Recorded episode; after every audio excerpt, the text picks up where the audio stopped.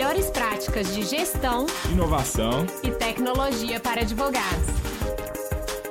Eu sou o Gabriel Magalhães. E eu sou a Júlia Rezende. Sejam bem-vindos ao Lawyer to Lawyer da Freeló. Advogada! Olá, advogado! Seja bem-vinda, seja bem-vindo a mais um Lawyer to Lawyer da Freeló. Meu nome é Júlia Rezende, eu sou advogada, sou uma das fundadoras da Freeló e estou aqui mais uma vez com o Gabriel. Olá pessoal, sejam bem-vindos, sejam bem-vindas a mais um Lawyer to Lawyer da Freeló. Sou o Gabriel Magalhães, sou sócio da Júlia aqui na Freeló. Também sou advogado, mas principalmente sou sócio da Júlia. Tá vendo, né? é, hoje vamos falar de gestão de tempo para advogados, um tema que o, o, Breno aqui da edição está muito interessado no, nele, que ele falou que está querendo mais tempo para jogar videogame ali depois do horário e tudo mais. Então, é Breno, é você, além de editar, você presta atenção aqui no conteúdo também, que ele vai ser legal, além dos advogados, também para os editores do podcast, né, Ju? É isso aí. é, e acho que o recado de sempre, né? Para quem está assistindo a gente aqui ou ouvindo, né, consumindo esse conteúdo e ainda não se inscreveu na nossa newsletter, não perca tempo. se inscreva, ela está aqui na descrição do episódio. A gente sempre tem enviado notícias super recentes lá sobre inovação, tecnologia é, e também sempre enviamos é, ferramentas ali complementares ao que a gente fala aqui nos episódios, né? Então, conteúdos complementares. É, outros, outros temas também correlatos. Então, não percam essa oportunidade, que a newsletter está muito legal. E o link está aqui na descrição. É, gente, quem não se inscreveu e está acompanhando todos os conteúdos, está dando bobeira. Inscreva e passe para frente esse, esse, os conteúdos que vocês não vão se arrepender. Comece a assistir com, dentro do com, com o pessoal do escritório é também. É Eu acho que isso podem ser boas dicas aí para que vocês tirem mais valor de tudo que, que vocês estão consumindo por aqui.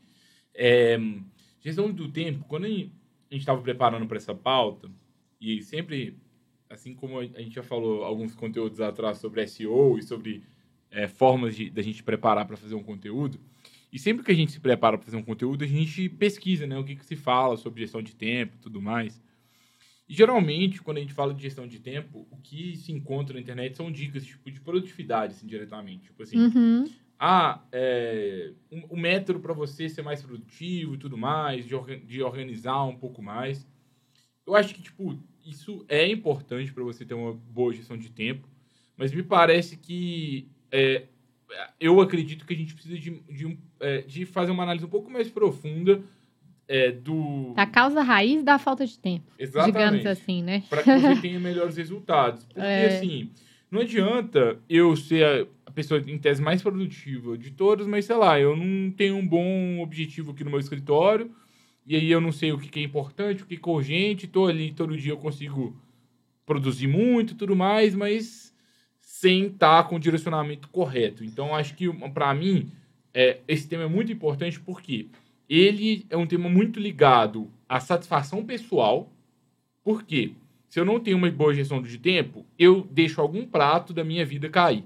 Às vezes é o prato de um relacionamento é, dentro de casa, às vezes é um prato da atividade física que você não está fazendo, está comendo mal, ou às vezes o trabalho não está indo tão bem quanto você devia. Então, uma má gestão do tempo, ela vai afetar, é, além do seu negócio, a sua vida pessoal seus hobbies e a sua satisfação, seu prazer, sua felicidade em geral.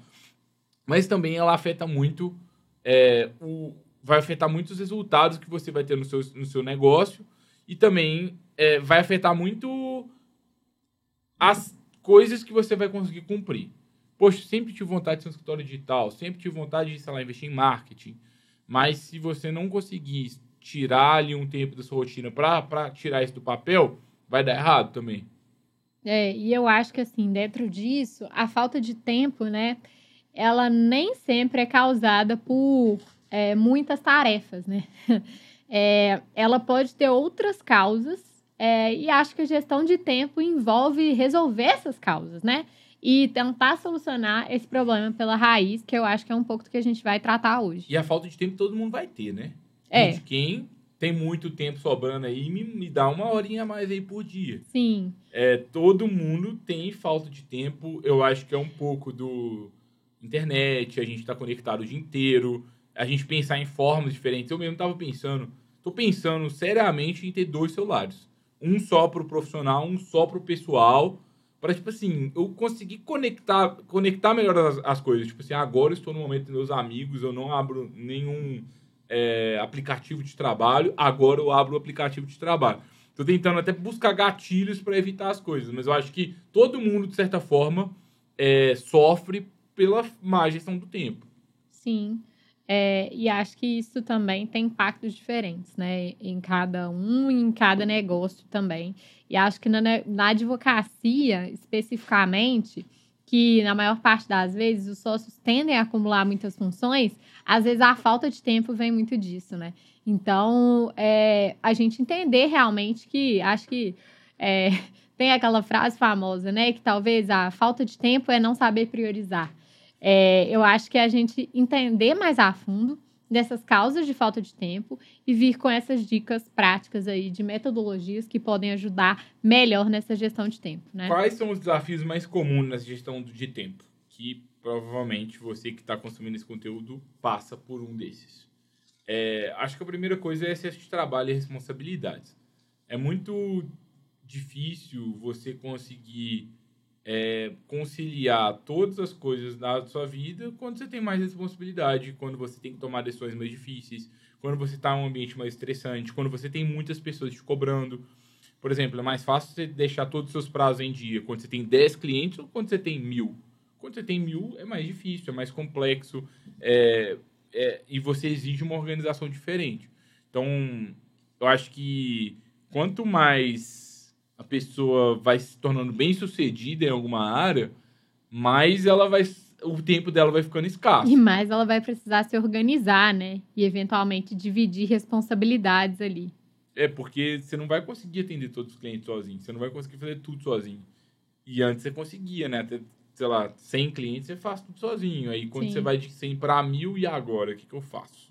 É, e acho que também dentro disso, né, que eu acho que passa um pouco até por essa questão de divisão de responsabilidades, é que acho que dentro do contexto dos escritórios, um problema que a gente vê muito na gestão de tempo é a gente ter, é, não ter, na verdade, né, a falta de uma equipe de confiança é, em que eu possa delegar ali as funções e as responsabilidades, né? Então, muitas vezes, o escritório, ele tem dificuldade ali, tanto né, de, de encontrar essas pessoas de confiança, quanto também de dentro da própria equipe, que às vezes já está formada, de delegar com confiança para essas pessoas as responsabilidades e também até mesmo é, questões corriqueiras do dia a dia, né? Então, muitas vezes a gente tem esse perfil do advogado centralizador, do sócio centralizador, porque realmente é, é, criar essa confiança exige trabalho, acho que exige esforço, né? E muitas vezes a gente quer uma coisa que seja de, do dia para a noite, né? Gente, essa... não é fácil, não é Exatamente. fácil gente confiança, tipo assim. Eu lembro que eu estava conversando uma vez com um, um, amigo meu que já citei ele algumas vezes aqui no podcast, que é o Breno, que também já, já foi entrevistado. Outro Breno, não é o, o editor aqui, não. Embora o Breno também é gente boa também. Mas o Breno, é, do, da, que ele é, participou aqui do podcast sobre gestão ágil, aqui no, no podcast da Freeló. E aí eu tava falando assim com ele, assim, nossa, Breno do céu, para crescer um negócio é tão difícil, né? Que você tem que, tipo assim, tem que ter mais pessoas, e cada pessoa a mais é mais complexidade, é expectativa a mais, é. você tem que atender, não sei o quê. Nossa, tipo assim, tem dia que dá vontade, tipo assim, de, de ser só eu, tipo assim, sabe? Só mais ninguém, porque aí é mais fácil, né, de gerenciar. Aí ele foi e falou assim: beleza, mas, tipo assim, aí você nunca vai conseguir crescer de verdade. Porque se você quiser crescer de verdade, você tem que aprender a delegar. É. Você tem que aprender a confiar nas pessoas. E você vai ter que se tornar, é, fazer com que a operação funcione sem você. É, e basicamente, né, é, é, bem aquilo, né? Se a gente, a gente tem a opção de eventualmente não contratar pessoas, mas aí o crescimento do seu escritório vai ficar limitado à sua capacidade de tempo ali. E acho que se a gente pensa em um escritório que quer crescer, que quer atender cada vez mais clientes, é, essa questão de excesso de trabalho, excesso de responsabilidades por falta, às vezes, de pessoas qualificadas ou pessoas que não confiam, né? Ela precisa ser solucionada, né? porque senão a gente realmente não vai conseguir crescer o negócio da forma que a gente gostaria. É, e acho que uma outra questão, além da, da falta de qualidade das pessoas, é a falta de organização da, na distribuição das tarefas mesmo. É. Porque às vezes até existem pessoas qualificadas, mas a forma de repasse das tarefas ela é desorganizada. Exato. E acho que isso é uma coisa que acontece com muita recorrência, né? Porque é, Delegar, às vezes, é trabalhoso, mas também, se a gente não delega da melhor forma, o serviço não vai chegar dentro da expectativa que a gente tem. então, se o escritório ele quer que o serviço chegue de, de determinada maneira, né, para revisão, é, ou serviço, ou qualquer tarefa, na verdade, né, não só serviço, ele precisa especificar o que ele deseja, né? É, e alinhar essas expectativas. E eu vejo que muitas vezes a falta de qualidade está ligada justamente ao desalinhamento de expectativa. Porque não foi passada uma informação importante, é, porque não foi passado um fato importante que mudava toda a história do caso, por Sim. exemplo. É, então, tem muitos casos em que é, a falta de tempo ela vem muito com a falta de organização na delegação, porque delegar eh, na organização dos processos, na verdade, né? Porque, ah, eu não tenho tempo porque eu tô, tô com muitas tarefas, eu tô sobrecarregado. Às vezes não você tem tá... tempo nem para delegar. Exato. Às vezes você tá é, dividindo mal as, as tarefas, né, do próprio time. E aí eu acho que é natural algumas pessoas ficarem mais sobrecarregadas e outras menos. E às vezes você tá delegando de uma forma tão rasa, digamos assim, ou de uma forma tão rápida, que você está gerando um retrabalho enorme na hora que você vai fazer a revisão, e aí você fica sem tempo é, para revisar também da, da melhor forma, ou com muitas coisas para revisar. Então, acho que essa organização dos processos internos ela é essencial para é, ter realmente essa é, esse fluxo de trabalho bem definido ali dentro do escritório, né? E eu acho que o último ponto que eu destaco sobre a dificuldade de gestão de tempo é que o sócio do escritório de advocacia ele tem que fazer tudo. Então, tudo é responsabilidade do sócio, né? Se é. ninguém é. faz, a responsabilidade é minha. Então, eu tenho que ser multitarefas, tenho que apagar incêndio, tenho que ser um clínico geral por natureza. É. Sei lá, se a faxineira não vier hoje, eu vou limpar o chão se a recepcionista não vier, eu que tenho que atender o cliente, porque é isso, no fundo. É. Então, a, o, o, simples fato de, de eu ter que mudar o de contexto várias vezes, eu tô, tipo assim, fazendo peça, aí depois eu tenho que fazer audiência, depois eu tenho que atender cliente, depois eu tenho que, tipo assim, olhar o financeiro. Coisa, orientar aí, alguém. Aí já fica difícil. Então, é. essa, essa necessidade de atuação em diferentes áreas faz com que a gente vá perdendo o contexto. Isso também causa interrupção no trabalho. Especialmente na, na advocacia, a gente tem várias atividades, tipo como o peticionamento mesmo, que ele exige que a gente é, concentre muito, né, para conseguir fazer um bom trabalho. Então, preciso ficar um tempão concentrado para fazer uma peça boa. Agora, se eu, cada hora eu estou mudando aqui de contexto, eu não consigo entregar tanta coisa no espaço curto de tempo. Sim.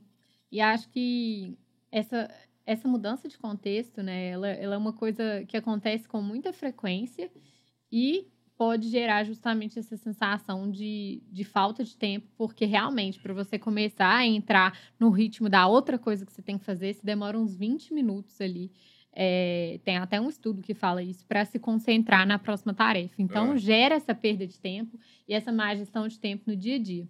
E acho que assim, um dos, uma das. É, se a gente fosse falar, né, o que, que a gente pode fazer então?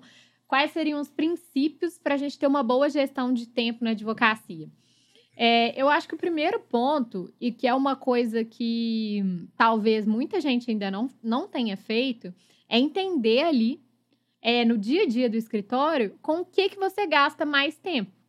É, então, é, mensurar mesmo ali no dia a dia, talvez você faça isso por uma semana e já tenha é, indícios ali no final da semana do que, que você precisa fazer, como que você precisa agir diante daquilo, mas é basicamente entender como que está dividido ali o seu tempo nas atribuições do escritório. Ah, eu estou gastando muito tempo em atendimento ao cliente por telefone. Ah, eu estou gastando muito tempo é, em revisão de peças das pessoas do, do, do meu escritório. Ou estou gastando tempo, muito tempo em audiências, por exemplo.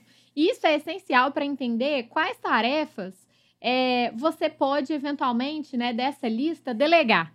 Acho que depois, inclusive, de mensurar, você já pode começar a pensar de essas tarefas que eu estou gastando mais tempo, quais são mais tranquilas de se delegar e quais são menos tranquilas. Ah, financeiro é muito estratégico, não quero delegar agora, ou então atendimento ao cliente, não quero delegar. O que que você pode delegar daquilo que você mensurou que você gasta mais tempo? Então, é, só esse trabalho de mensuração já vai gerar é. muito insumo para você tomar suas próximas decisões sobre o próximo passo. Isso com certeza vai ajudar nessa gestão melhor do tempo. Eu acho que assim, e isso você pode fazer para você mesmo e também para o escritório como um todo, né? Sim. Então assim, é, Quero saber como que eu gasto meu tempo hoje. Então eu vou fazer uma análise uma semana. E aí, se você não sabe como você gasta seu tempo, é, a primeira coisa que você tem que saber é descobrir. A segunda coisa é, você sabe como sua equipe gasta o tempo? Então, eu, eu, também é importante a gente olhar com a, com a, a equipe é, como que eles estão gastando o tempo. Então, você pode pedir para a equipe também fazer o mesmo exercício. É, e aí, a gente fazendo essa análise, aí a gente já vai começar a já ter algumas ideias. Com certeza. O que, que eu posso otimizar agora na gestão do tempo, onde está o problema. Tanto na minha gestão de tempo pessoal, quanto na da minha equipe. Com certeza. E acho que uma coisa, né, que a gente sempre fala dentro dessa questão de tanto identificar os pontos que a gente está gastando mais tempo, quanto em também entender o que, que pode ser delegado, é essa mentalidade de investir mais tempo no estratégico do que no operacional do escritório. Então, por exemplo, se eu vejo ali que é, eu estou gastando a maior parte do meu tempo em uma atividade é, operacional do dia a dia do escritório, por exemplo, nossa, eu estou gastando muito tempo fazendo revisão de peças, ou então elaborando as peças ali no dia a dia, fazendo versão 1 da peça. É, e isso tem consumido muito meu tempo e me impedido de dedicar de uma forma melhor para outras, uh, outras atividades. Eu posso, partir disso, é, pensar em alternativas para é, sair desse operacional, por exemplo, é, e pensar em formas, né, de ou delegar isso internamente para outras pessoas da minha equipe, ou eventualmente, né, no caso da elaboração de petições, para freeló, por exemplo. É, enfim, então é você identificar ali mesmo, no seu dia a dia, quais tarefas de operacional você tem feito e quais tarefas estratégicas. Eu estou dando aqui um exemplo né, de elaboração das peças, mas, por exemplo, ah, se eu estou fazendo atendimentos ao cliente que não são estratégicos, que são atendimentos, por exemplo, que eu estou é, informando pequenas coisas ali do processo, eventualmente, eu posso pensar que, nossa, eu estou gastando muito tempo respondendo dúvidas ali é, banais do meu cliente que eu posso resolver de outra forma e assim ter mais tempo para de fato dedicar a questões que realmente são estratégicas ali no escritório, que realmente vão mudar o jogo do escritório, como por exemplo ah, eu posso gastar mais tempo cuidando dos meus clientes, criando processos mais eficientes mesmo, é, criando também formas ali melhor de atender o cliente, de economizar tempo nisso, é, estratégias financeiras também para o negócio, analisar mais isso. Então, dedicar realmente para a gestão do seu negócio, né? É, e eu acho que assim, é, é uma boa gestão de tempo, acho que é. Se a gente for entender esse início de análise que a gente começou a fazer, primeira coisa é um diagnóstico para a gente entender aonde, como está a alocação do tempo. Sim. E aí, em seguida, a gente traz um princípio que é: se você gasta muito tempo no operacional, provavelmente você não está investindo tão bem o seu tempo. Você pode Sim. até ter a sensação de produtividade. É, eu acho que a princípio a gente faz esse diagnóstico para entender onde o seu tempo está alocado ali. Acho que o seu tempo e o tempo da sua equipe, você como sócio, até a sua equipe, porque talvez até a sua equipe poderia estar sendo mais estratégica, né? Não só você Sim. como sócio do negócio. Então, acho que o primeiro passo é esse: mensurar, depois, a partir disso, entender o que, que pode ser delegado ali desse tempo, eh, dessas tarefas que você está realizando ali, seja para a sua equipe interna ou seja para uma solução externa é, que inclusive é uma tendência que a gente já até falou em outros podcasts, a gente procurar abraços externos para resolver problemas operacionais ali do dia a dia do negócio. É, e realmente conseguir investir mais tempo nas questões estratégicas, delegando um pouco do operacional. E aí eu acho que para entrando um pouco dessa questão de delegações ou o que, que eu posso fazer, a partir do momento que eu entendi o, aonde eu gasto mais tempo, aí eu, ou onde a minha equipe gasta mais tempo, é, eu vou começar a entender qual é o procedimento ali de trabalho envolvido por trás daquela tarefa. Então, se eu gasto muito tempo na elaboração de petições, é o que mais me consome, e eu percebo que, tipo assim, toda vez que eu tô elaborando uma petição, alguém me liga, e, É. tipo, to- toda hora eu tô sendo interrompido, talvez eu possa criar uma nova regra para eu parar de ser interrompido. Mas eu tenho que ver que essa, se essa regra é possível, porque se- às vezes eu paro de ser interrompido e o cliente fica puto. E aí eu tenho que, É. eu tenho que ver o que. É, eu, vou, eu vou entender ali na minúcia para ver o que, que dá para fazer diferente no procedimento de trabalho. Às vezes é só uma mudança de funções, né? Ah, vai ter uma pessoa que agora só atende, outra que só faz inicial, outra que só faz impugnação. Talvez isso pode Sim. resolver o problema. É. Às vezes pode ser delegar para alguém de fora, às vezes pode ser usar uma tecnologia, Mas às vezes acho pode que ser o uma principal automação. ponto é justamente identificar o fluxo de trabalho atual, é, entender em quais pontos né, não está funcionando e propor esse novo fluxo de trabalho, né, essa redefinição de um fluxo de Sim. trabalho que seja mais eficiente e que otimize ali a sua gestão de tempo do dia a dia. Então, é redivisão de funções, redivisão de trabalhos. Acho que se você usa algum software jurídico, por exemplo, você pode ver ali mais ou menos quem está com mais tarefas ali da sua equipe, quem está com menos. E aí isso dá até um insight, né, do, do que, de quem dentro ali da sua equipe você pode contar mais, por exemplo, porque talvez exista alguém que está um pouco menos sobrecarregado ali dentro da própria estrutura interna. E isso é muito comum pelo fato de que às vezes a divisão que a gente faz do trabalho no dia a dia, ela não fica tão igualitária, porque se eu divido por cliente ou se eu divido é, por área, por exemplo, às vezes existe uma área que eu tenho mais cliente no escritório, ou então existe um, exige um, existe um cliente que exige mais trabalho dentro do escritório. Então, é basicamente fazendo essa análise também de tarefas ali que estão é, distribuídas na equipe, com essa, por meio dessa redefinição de processo, a gente consegue entender. Ah, existe alguém aqui que está um pouco menos sobrecarregado que outras pessoas e que a gente pode redividir, realocar aqui para que fique mais eficiente e para que eu não tenha dentro da estrutura interna do escritório pessoas totalmente ociosas e pessoas que estão trabalhando até meia-noite. O que é comum, especialmente quando os escritórios começam a crescer também. É, eu acho que é, tudo a gente repete isso em alguns episódios, sempre, É. como eu, eu digo algumas vezes, sempre é bom repetir. Porque se a gente tem um bom processo de trabalho, as coisas fluem melhor. Então, um bom procedimento de trabalho ele é o segredo para uma boa gestão, ele é um segredo para uma, uma gestão do escritório, gestão do seu tempo, até para você ter Sim. mais qualidade de vida e também as pessoas ali envolvidas. Porque evita urgências, evita que a gente trabalhe assim. Tudo bem, às vezes a gente vai ter que ficar depois do horário.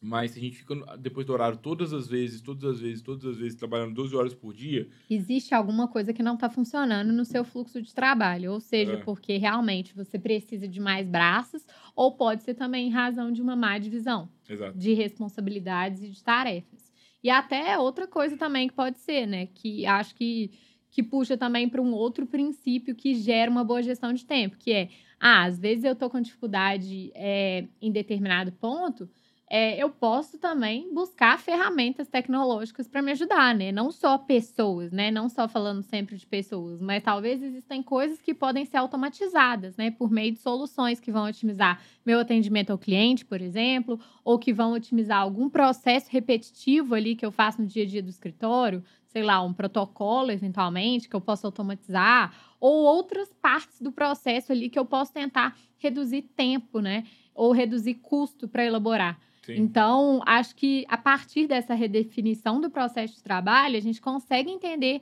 ali oportunidades também de não só redividir as tarefas internamente com as pessoas que estão executando já ali da minha equipe, mas também de inserir tecnologias em, em lugares que, que eu não tô conseguindo resolver o problema ali.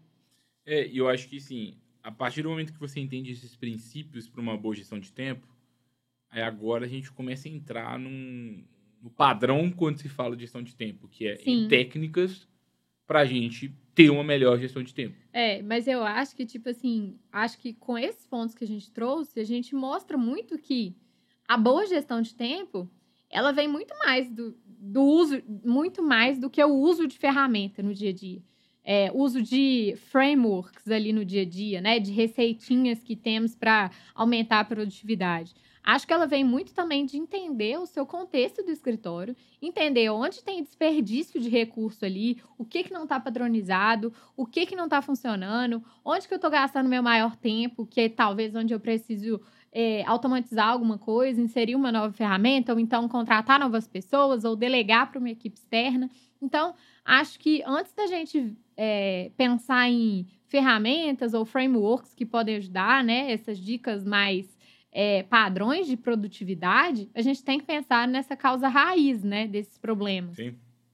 É, e eu acho que entrando um pouco agora nessas estratégias práticas, né, é, a gente separou para vocês aqui seis estratégias, frameworks, é, metodologias que eventualmente vocês podem utilizar para ter uma melhor gestão de tempo.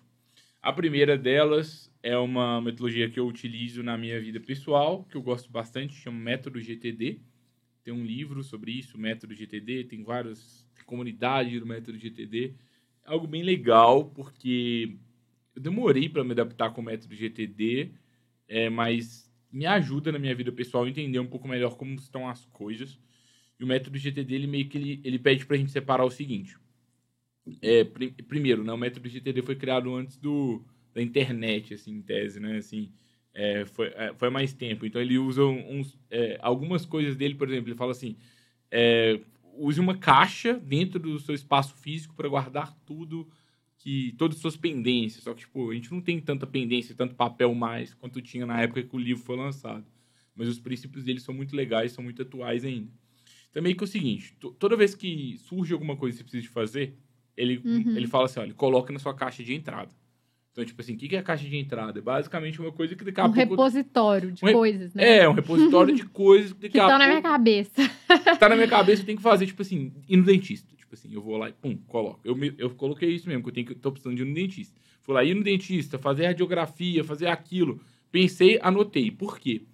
Porque é, se você não anota, você consome energia mental. Que você fica pensando naquilo isso ali várias vezes. Isso é uma verdade, viu? Nossa. Às vezes você, você fica pensando com medo de esquecer. É, ah, falou assim, não, não anotei agora, é agora. Mas aí tá anotado, acabou. Tipo, você é, não pensa naquilo mais. Então é como se fosse, tipo, a ideia é meio que ser tipo um segundo cérebro. Pensando em alguma coisa que precisa ser feita, ele fala para anotar na hora. Ele até. É, tem como você fazer isso no caderninho, tem como você usar algum aplicativo também para fazer. Uhum. Ele, é, é, ele até recomenda o caderninho. E ele fala que, no caso dele, ele sempre levava o caderninho dele para qualquer lugar. Então, tipo assim, ele tá lá no restaurante pensando em alguma coisa. Opa, aí anotava lá no caderninho dele. Mas a ideia é processa tudo na caixa de entrada, lembrou de alguma coisa, anota para não ficar na sua cabeça. E aí depois, que é, geralmente uma vez por dia, você processa aquilo e você organiza para entender se aquilo é para fazer agora, é, se aquilo é para o futuro. Ou então, Prioridade, né? Ali. Entender, tipo assim, tem coisa que é uma ideia só. Uhum. Aí você uhum. coloca lá numa pasta ideias ou então algum dia barra talvez, ou coisas para comprar algum dia. Então você classifica essas ideias e essas tarefas precisam ser feitas e em seguida você começa a fazer.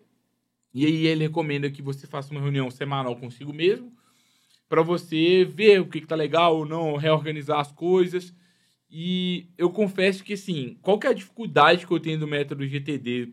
Como é só eu, eu comigo mesmo, eu não tenho tanta disciplina de cumprir todos os rituais.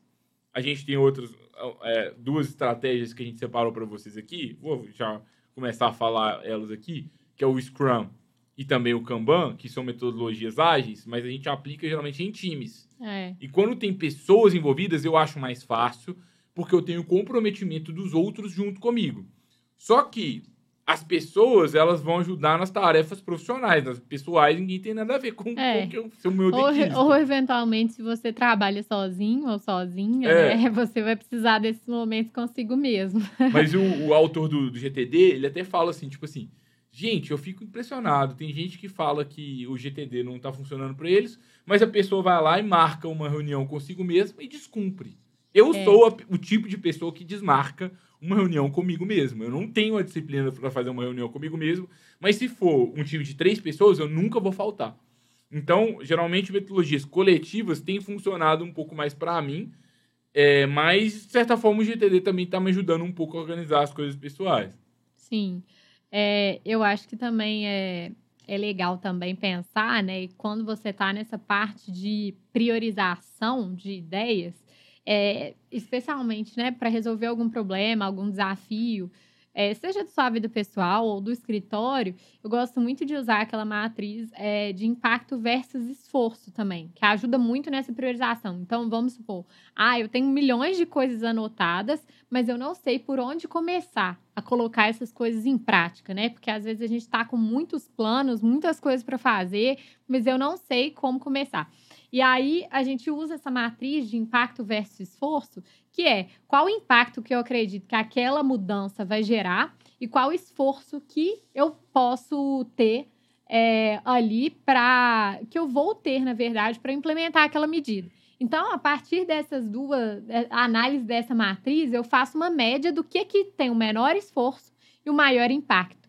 É, e isso ajuda muito na priorização de iniciativas, tanto né, até na vida pessoal, mas especialmente no trabalho, até na Freeló mesmo, a gente usa isso para é, priorizar funcionalidades de produto, por exemplo, ou iniciativas dos times. Porque às vezes tem uma coisa pequena ali que, se você fizer, vai gerar um impacto enorme na sua vida, mas que você fica postergando. Mas se você faz essa análise e fala, nossa, esse esforço vai ser muito pequeno e o potencial de impacto é grande, eu vou fazer isso antes, você começa a sentir esse progresso ali na melhora é, da sua gestão de tempo. Então, é uma forma também de colocar as ideias em prática. É, outra matriz também que complementa essa que a Júlia trouxe, que é a matriz GUT, que é gravidade, urgência e tendência, que ela também é uma outra forma da gente alocar ideias. Eu gosto da gente analisar urgência, e ele chama lá de gravidade, que é tipo importância para mim, uhum. é porque e tendência, tipo assim, qual o impacto que eu tenho se eu não fizer Sim. aquilo.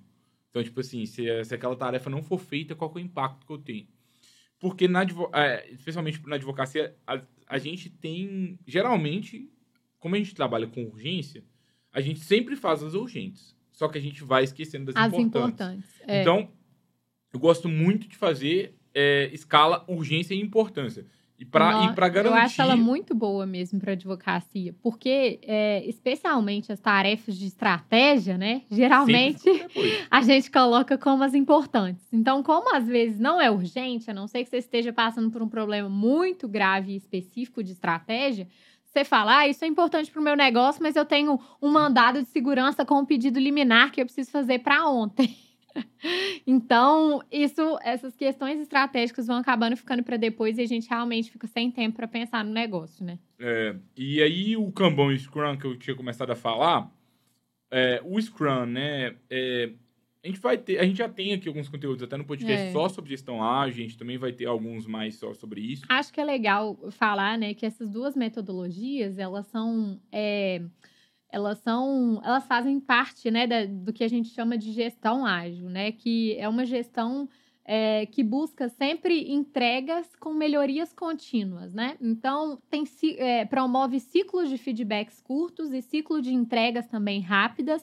É, para que a gente tenha uma produtividade no fim do dia maior. É, o que eu acho legal do Scrum para aplicar no seu escritório para uma melhor gestão de tempo é, são os rituais, assim. É. É, tem os princípios também que são legais, mas os rituais que eu queria destacar hoje. É. Que é o quê? Você planejar a semana, ou planejar, não precisa ser uma semana, pode ser tipo planeja 15 dias de trabalho, ou 7 é. dias, ou um mês de trabalho. E aí dá para ir incluindo as coisas importantes nesses 15 dias, né? E Exato. redistribuindo entre o time. É porque... E aí as urgências vão encaixando depois quando surgirem. Mas eu acho legal essa reunião de planejamento, Sim. porque acho que ela ajuda até na redefinição de fluxo de trabalho, que é um ponto que a gente trouxe. Então, é, é fazendo essa reunião de planejamento, você consegue distribuir melhor essa, essas tarefas entre o time e o time todo fica alinhado com as responsabilidades de cada um ali naquela quinzena. E aí, eventualmente, você pode distribuir entre o time tarefas estratégicas também. Aqui na Freeló, por exemplo, tem times que trabalham com muitas tarefas de rotina, mas além das tarefas de rotina, que são as urgências, a gente sempre insere algumas melhorias, é, que são as coisas importantes, é, nesse planejamento aí quinzenal da turma. É como se, tipo, a gente, é porque o Scrum, como que funciona basicamente, né? Você trabalha em ciclos curtos de trabalho, que variam de uma semana a um mês. Então, se eu vou trabalhar em uma semana, eu faço uma reunião de planejamento. No final, quando acabar o ciclo, eu faço uma reunião para entender o que, que foi bom, o que, que foi ruim, o que, que precisa ser melhorado. E durante, a gente vai fazendo alinhamentos ali diários para garantir que a gente consiga ter uma boa entrega. Sim. E a gente, você pode usar o Scrum para todas as tarefas do seu escritório, só que pela nossa experiência geralmente é difícil Tipo, porque é Uhum. coisa do dia a dia, às Sim. vezes não- você não sabe o que vai fazer, tudo muda, tudo dinâmico.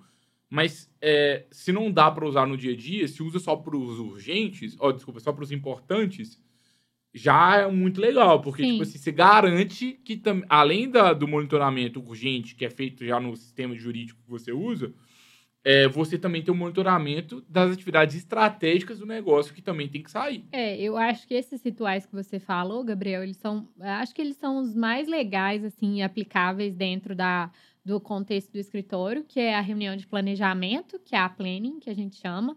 A reunião, né, no final do ciclo de trabalho, então, se é no ciclo quinzenal, a gente, no final desses 15 dias, a gente faz essa reunião que a gente chama de retrospectiva, de ver o que, que funcionou ou não. E as dailies, né, que são essas pequenas reuniões diárias que a gente faz dia a dia, que duram ali 10 minutos, só para alinhamento mesmo do que, que vai ser priorizado no dia. E a minha experiência é que com times mais júniores, então se você tem advogados mais júniores, por exemplo, na sua equipe, ajuda muito esse alinhamento diário, porque às vezes a pessoa se perde ali nas prioridades do dia. Então, se ela está com muitas tarefas para executar, se você não reforça a prioridade de uma coisa de uma forma constante, ela pode se perder em tantas tarefas para executar e acabar fazendo uma coisa que era menos importante ou menos urgente Sim. ao invés de fala- fazer o, o que era central ali. Então, ajuda em renegociação de prazos, né? Prazos internos, né? Então, ah, é, ela ficou de te entregar, a pessoa ficou de entregar uma coisa, uma peça para revisão na segunda-feira. É, eventualmente, ela pode renegociar ali o prazo na dele, vocês podem redividir as coisas ali ao longo do ciclo de trabalho. O importante é realmente usar essas reuniões para alinhamentos mesmo e ajuda muito a entender as prioridades é, os resultados são surpreendentes é, do poder desses pequenos alinhamentos É. ali no dia a dia e de corrigir a rota mais rápido. Porque, às vezes, a gente, acho que especialmente com o trabalho remoto, muitas vezes a gente fica trabalhando ali na, na- no nosso mundinho, fazendo o que a gente acha que é importante e às vezes esquece de perguntar: olha, eu tô com duas coisas, o que, que é mais prioritário, né? Então, para quem é mais júnior, acho que é muito importante para ter essa noção de prioridade, de é, trade-offs ali que precisa ser feito. E no final, acho que essa reunião de feedback, escritórios, às vezes, né, pela minha experiência, muitos não têm esse costume, né, de fazer feedbacks com as equipes, né, ao final de um ciclo de trabalho, ao final de a entrega de algo importante para o cliente, por exemplo, um projeto importante. Eu acho que a retrospectiva, ela é um momento justamente de o time entender o que que deu certo, ah, teve um desalinhamento aqui que não foi legal, o que que a gente pode melhorar, né, propondo um plano de ação Uhum. para melhorar esse fluxo de trabalho. Então, acho que é bem importante. É, e é, eu sou suspeita, porque eu gosto muito, eu acho que agrega muito valor no dia a dia e ajuda a corrigir esses processos de trabalho muito rápido. É, e acho que somado ao, ao Scrum, o Kanban, que é uma outra metodologia ágil também, você pensar de forma é, de, de acordo com o Kanban te ajuda a melhorar esses fluxos de trabalho. Com certeza. E te ajuda a criar esses workflows, porque o Kanban é basicamente você cria um quadro grande que, que ele que ele tem reflete as o regras fluxo. do fluxo de trabalho. Então, se nas regras do fluxo de trabalho, o processo de revisão de uma peça é ter uma primeira revisão do coordenador da área e depois ter a segunda revisão do sócio da área, né? É, e ao final só vai para uma coluna que é, é, protocolar é, e depois que pode considerar o serviço concluído, se eu tenho essa definição, eu consigo entender quais serviços né, estão ali em cada etapa e, a partir disso, até identificar quais etapas estão gerando mais é, gargalos, né? Quais etapas estão mais agarradas. Então, nossa, tô com muita coisa a protocolar. É, ou, nossa, tô com muita coisa para pendente para fazer. Ou muita coisa para revisar. E, a partir disso, eu consigo até pensar em soluções para melhorar tanto o fluxo de trabalho, quanto até pensar em ferramentas ou eventualmente contratações para aliviar o trabalho em algum ponto, né? E acho que definindo esse fluxo de trabalho, todo time tem a clareza do passo a passo que cada, cada é, serviço, por exemplo, que faz parte daquele fluxo de trabalho, ele tem que passar para ele ser concluído. E aí você consegue ter um controle ali se o, o que está dentro daquele fluxo está respeitando realmente as Sim. etapas e está sendo é, cumprido dentro de um prazo razoável. Então, eu gosto bastante também e acho que ajuda muito nesse alinhamento da equipe. É, Aí pode dividir né, as colunas por responsáveis ou então por etapas mesmo que, que cada, é, cada coisa no escritório tem que passar. Então a gente usa bem. ambos aqui na Freeló, né? É. A gente usa a gente usa aqui Kanban, a gente usa Scrum, a gente usa as matrizes. é, a matriz a gente usa- Combinadas, né, também. é, a gente usa isso de forma recorrente. ou para É, priorizar projetos. isso tornou até uma forma de pensar, tipo assim, Sim. às vezes a gente não para lá e anota, mas a gente pensa na matriz. Calma aí, vamos lá, gente, importância e urgência, tipo, a É. gente pensa um pouco assim. O método de TD eu uso aqui um pouco na minha vida pessoal e a gente tem uma última aqui que a gente separou para vocês, que é o Pomodoro. É, tem muitas pessoas que usam. Eu já usei, tipo assim, sei lá, cinco vezes na minha vida até então. Tive boas experiências, ainda não estou usando assim de uma forma recorrente.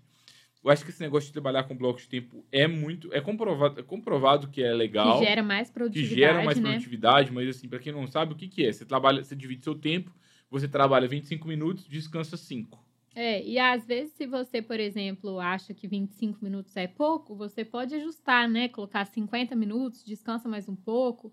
Acho que isso você vai sentindo É. ao aplicar o Eu método. acho que o Pomodoro raiz é É. 25, 5. Mas muita aí- gente adapta, É. às vezes, por achar 25 minutos passa muito rápido. É. Na hora que você começa a concentrar, é a hora do intervalo. é, Então, algumas pessoas adaptam e têm sucesso também. Mas o raiz é 25 minutos. é, aí 25, 5, faz 5 vezes, depois você descansa 15 minutos e volta de novo. É. É, eu acho que assim, o Pomodoro é uma técnica legal, eu acho, mas eu acho que o- por trás dessa essência é legal você, você começar a separar a sua agenda em blocos. Tipo assim, É, ou a minha manhã, a minha manhã, deu pra fazer peça é. e acabou. Tipo E aí você alinha com as pessoas que eventualmente, né, tem algum impedimento com você ou precisa resolver alguma coisa para você que de manhã você não está disponível para atender cliente, para resolver algum, alguma outra coisa do escritório, a não ser que seja uma coisa assim, que tá realmente pegando fogo. Porque acho que é aquilo, né? Além de estabelecer esses blocos de tempo, respeitar esse bloco de tempo. Porque com certeza, se você tiver esse bloco de tempo para peticionar e conseguir ali que alinhar isso com a sua equipe, né, com todo mundo que trabalha com você, é, e falar que naquele tempo você não vai estar disponível para outras coisas, isso vai ajudar demais ali no, no dia a dia, sabe? E aí, eventualmente, ah, depois você retorna para alguém, é, depois você resolve o que precisa ser resolvido, a não ser que realmente seja uma coisa que esteja pegando fogo. É, eu tô lembrando aqui de. A gente teve, gravou uma entrevista com o João, que é até um cliente nosso aqui da Fareló, e ele fala um pouco de produtividade para advogados, que foi o episódio 130. É, e a gente também tem uma live que a gente gravou, que é a live número 60, que é como você conseguir tempo para cuidar da gestão e da prospecção de clientes na advocacia. Eu acho que são conteúdos talvez complementares a muito do que a gente conversou aqui. É, acho que também a gente tem uma live que a gente falou sobre procedimentação também de fluxo de trabalho. Sim. Não lembro exatamente o número, mas depois a gente pode até colocar Tá, na descrição do gente tem- episódio. é, a gente tem um curso online gratuito que a gente que está disponível no nosso canal do YouTube. E lá, desde a aula 1, assim, são 32 aulas. É, e a gente vai passando, assim, É, compartilhando ponto tela. compartilhando tela. É, não tava com essa super produção, não tinha É. o Igor e o Breno aqui O Gabriel ainda. tava com o cabelo maior. Mas a qualidade era, era legal também, tem muita coisa boa. É, e aí, dentro de- do curso, você consegue encontrar essa, Júlia, essa aula que a Júlia referenciou. Isso. Agora, Ju, é, falamos de gestão de tempo, mas a gente não respondeu ainda a pergunta do milhão que todo Hum. mundo faz. Ah, É, tá, tá preparada? não, mas fale. Vamos lá. É, como que você acha que é, os advogados de hoje podem equilibrar mais a vida pessoal e a vida profissional? E dicas finais aí sobre esse tema de hoje. Ai, eu acho que assim, é, entendo que é complicado, acho que é um desafio para todo mundo, assim, que tem um negócio próprio também, e acho que a advocacia também, que envolve prazos, né, não só de clientes, mas prazos na justiça, acho que isso tudo gera bastante pressão, e acho que é mais um motivo para a gente dedicar um pouco, pensando na gestão de tempo e em fluxo de trabalho, para a gente conseguir é, a partir disso, definir limites melhores entre o que é trabalho, o que é vida pessoal.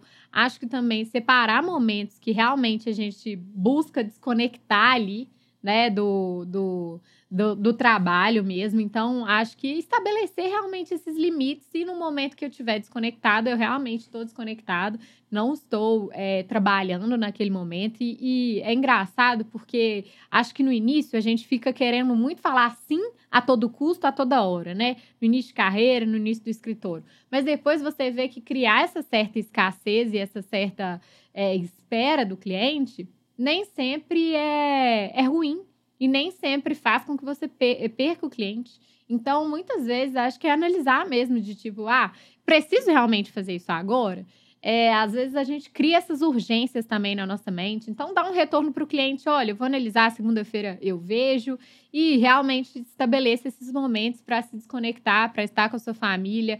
E acho que uma coisa que é a base de tudo é o planejamento. Então, acho que o planejamento, toda essa organização, esses métodos que a gente colocou aqui para redefinição de fluxo de trabalho, é, ver o que, que pode ali ser otimizado no dia a dia, ajudam a gente a se planejar melhor e a também é, ganhar essa qualidade de vida de uma forma melhor também, sabe? Uau! Chique! ai, eu fiquei ai. pensando numa coisa quando você falava, que eu te perguntei, eu não sabia a resposta. É, mas eu acho que nem sempre a gente vai ter o equilíbrio. É, eu acho que o equilíbrio é, ele é no desequilíbrio muitas vezes, né? Porque acho que tem fases que realmente, né? Como no início de carreira, por exemplo, que eu citei, você não vai poder se dar o luxo de falar, cliente, não vou te responder agora no sábado à noite, eventualmente. Porque você vai ter aquela sensação de que vai perder o cliente. Mas eu acho que a partir do momento em que você começa a criar uma estrutura, uma, uma talvez até, né, tem alguns anos a mais de carreira, uma reputação, uma marca também, eu acho que você vai se permitindo mais ter essa flexibilidade. Então, acho que existem momentos da vida em que a gente está mais desequilibrado para o lado do trabalho, mas tem momentos também que a gente precisa de momentos melhores de descanso. Então, acho que o equilíbrio ele é um, um espiral, uma espiral, na verdade. Eu concordo. eu, eu acho que, assim, para mim, por exemplo, é, depende muito dos seus objetivos pessoais e profissionais. Com certeza. Ah, tipo, ou eu quero o meu escritório, tipo assim, crescer demais. Eu quero, tipo, escalar ele de um jeito maluco, assim. Você vai ter que abrir mão de mais coisa para fazer isso. Sim. É, não, não, eu quero uma renda aqui e tal, tranquilo, e é isso aí, mas o meu grande objetivo é, tipo, eu ser um bom pai, eu ser uma boa mãe e tudo mais. Ou então tem fases da vida mesmo, né? É. Às vezes eu sou mais jovem, eu tô disposto a me sacrificar mais, mas quando eu, eu tô fazendo isso agora, mas a minha meta é eu chegar com a idade X e não precisar fazer isso mais, justamente porque eu tô construindo a estrutura para isso agora. Então, acho que a vantagem também de construir toda essa estrutura para gestão, para uma boa gestão de tempo na advocacia, é justamente depois poder colher os frutos disso. Porque acho que se você não faz essa boa gestão, é, se você não define fluxo de trabalho, não delega as atividades, você vai sempre estar à mercê do seu tempo. Porque você vai. O escritório vai ficar refém de você para crescer. Então, acho que o objetivo da gente estruturar e falar de todas as me- essas metodologias é permitir que algum dia você tenha mais paz também para tirar uma férias, para aproveitar, É, estruturar agora para depois conseguir fazer isso um pouco, um pouco melhor, sabe? É, eu acho que uma coisa que tem começado a funcionar para mim é que eu fui pegando os gatilhos que funcionam muito para mim e fui pensando, né? Por exemplo, ano passado, 2022, eu tava tipo uma tragédia de exercício físico, não fazia nada, não sei Uhum. o quê.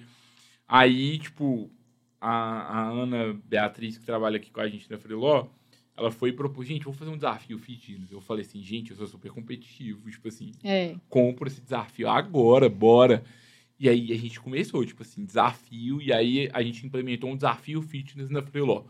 Que quem for mais vezes ganha um prêmio e tudo mais. E, e é, e, E aí- eu acho que o que é interessante é que quando a gente pensa nisso, né, é, a gente tem que pensar que o essas coisas também geram produtividade. Tipo, Geram. o que tá fora do trabalho é importante para que você pense melhor. Então, acho que esse desafio do exercício, ele foi interessante porque eu também estou estimulando a minha equipe a ter um hábito saudável e que gera mais produtividade no dia a dia. E a gente mostra que a cultura, a cultura importa com isso também. Sim, com e, certeza. E acho que então é, eu percebi que assim é, eu sou uma pessoa que trabalha bastante, assim, gosto bastante de trabalhar, não me importo em trabalhar mais do que normal, tipo assim, não gosto de cumprir hora, é, gosto de trabalhar mesmo, fazer o que precisa ser feito. E, de certa forma, isso também me traz problemas. Então, eu percebi assim, beleza, isso me traz problemas, mas e se eu puxo alguma coisa que vai fazer bem para minha vida pessoal, também para o trabalho? E aí, isso é. foi, foi me gerando mais resultados, tem me gerado alguns resultados um pouco melhores um pouco em direção do equilíbrio. É, mas eu acho que tá muito dentro também de estabelecer algumas coisas inegociáveis também na rotina, Exato. sabe? Então, assim, é, entender se, um pouco mais for... para você o que você não pode abrir mão, aconteça o que acontecer. Então, é, a rotina de exercício, por exemplo, quanto que isso impacta para você e o quanto você não pode abrir mão daquilo. Eventualmente, a mesma coisa com estar com a sua família, por exemplo. E aí, a partir disso, você cria alternativas e cria a sua rotina para que a, a, sua rotina na advocacia se encaixe com esses pressupostos, né? Sim. De que eu não vou abrir mão da minha família, que eu não vou abrir mão da, da minha atividade física agora. Acho que é muito de fases, mas eu acho que a gente tem que colocar alguns pressupostos na rotina. É, e no nosso caso aqui, se eu faltar um dia de academia, a Ana B ganhou o prêmio, porque ela não falta nenhum dia. Então, é verdade. tipo assim, eu não posso faltar se eu quiser competir é. com ela. Então é legal isso. Exatamente. É... Pessoal, espero muito que vocês tenham gostado do é, conteúdo acho de que, hoje. É, acho que o final era, era isso mesmo. E espero que vocês tenham gostado também. É, e que a partir das dicas vocês consigam aí ter estratégias e metodologias para ter uma melhor gestão de tempo na sua advocacia, na sua vida, ter mais tempo para sua família e para jogar um videogame, igual o Breno quis. seja jogar um videogame, seja gastar mais tempo no estratégico do seu negócio. Exato. Seja trabalhar menos, seja trabalhar mais, ou trabalhar mais certo.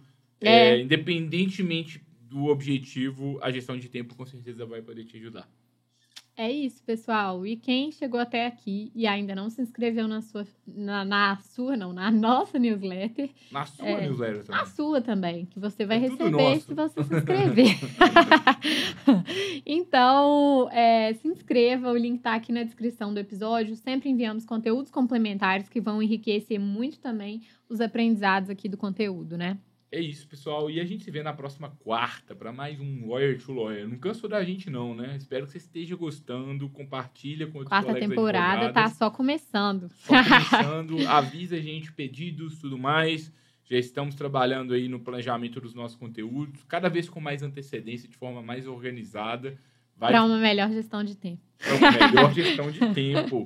Gravando é conteúdos em blocos é, a gente, a gente tá ficando mais esperto também aqui na gestão do podcast, pensando, aplicando, não só falando, como também aplicando as dicas aqui que a gente vai aprendendo.